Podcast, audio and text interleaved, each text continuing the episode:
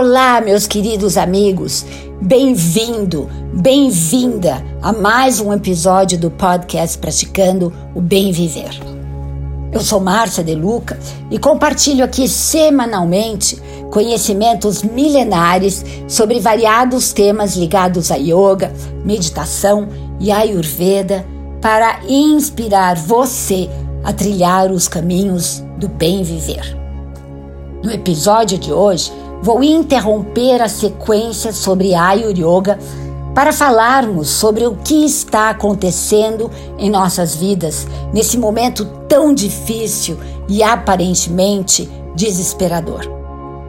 Por óbvios motivos e respeitando as normas de cidadania, gravei esse episódio em casa. Portanto, peço desculpas porque a qualidade do som não será tão boa como quando gravo no super e poderoso estúdio da Teses. Mas, como já compartilhei com vocês, flexibilidade é o segredo da imortalidade. Então, tudo certo, não é mesmo? Neste momento, estou aqui para trazer a vocês a necessidade de uma reflexão verdadeira de qual a mensagem profunda que este momento tem para nos mostrar. E fazendo uma retrospectiva com o Bhagavad Gita, um dos grandes épicos da humanidade, fiquei pensando nos valores que Krishna, representação máxima da consciência, ensinou para Arjuna no campo da batalha de Kurukshetra. E cheguei à conclusão que esses valores ensinados há milênios atrás são totalmente válidos e se encaixam perfeitamente no momento presente, no aqui e no agora. Um dos valores que Krishna ensina a Arjuna, por exemplo, é a necessidade de estarmos sozinhos por períodos de tempo e a necessidade de mantermos a solitude, o que é diferente da solidão. Momentos de introspecção, momentos de aquietamento, nos fortalecem para que possamos encontrar o equilíbrio.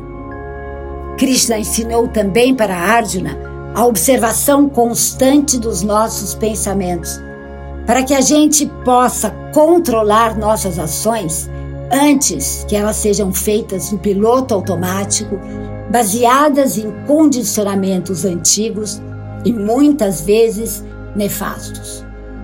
Estamos viciados nesses condicionamentos de uma vida inteira e com a correria do dia a dia não paramos para refletir. Devemos pensar, devemos raciocinar, devemos discernir qual a verdadeira mensagem por trás de tudo isso? É a mensagem do aquietamento, a mensagem de nos acalmarmos observando a terapia dos opostos ensinada por Ayurveda, o sistema de cura mais antigo do mundo. Temos que trazer o oposto do que acontece no dia a dia. Vamos nos desconectar de tantos eventos de mídias sociais e nos conectarmos mais com o coração. Vivendo mais em família, tendo mais compaixão, compreensão, desapego, tratando o outro com respeito, com tolerância, com paciência.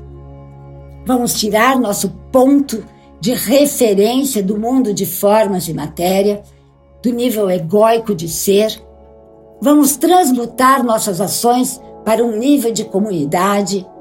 E se pensarmos que uma pessoa na China infectou o mundo inteiro, imagine realmente se uma massa crítica de pessoas tiver a intenção de usar esse poder de contaminação, entre aspas, de muito amor e de muita compreensão.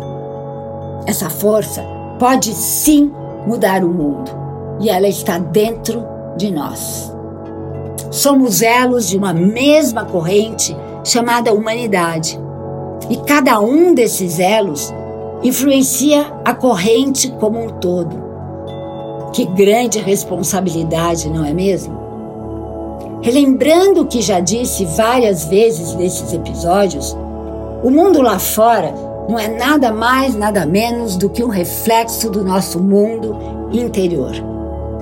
Não podemos mudar o mundo, mas podemos sim mudar a nós mesmos e, consequentemente, a energia dessa mudança estará mesmo sendo transmitida para o inconsciente coletivo, promovendo uma reação na mesma vibração energética.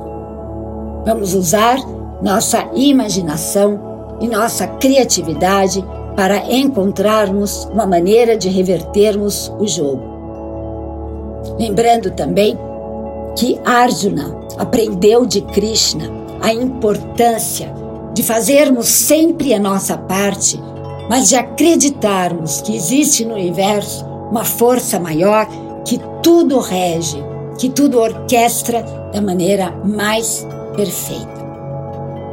Você lembra que no primeiro episódio do Praticando Bem Viver, você tomou o compromisso comigo de juntos criarmos um mundo mais pleno, mais justo e mais feliz para todos? E então, vamos nessa? Palavra é lei. E eu estou aqui para sair vitoriosa. E você?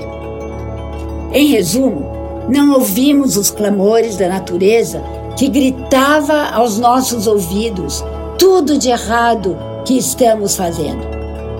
Esse silêncio, esse aquietamento, essa reclusão que nos estão sendo impostos serve para isso. Como crianças rebeldes, recebendo uma correção dos pais para a formação do caráter.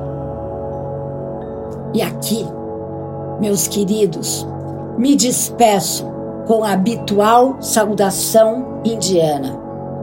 O ser que habita em mim reverencia o ser que habita em você.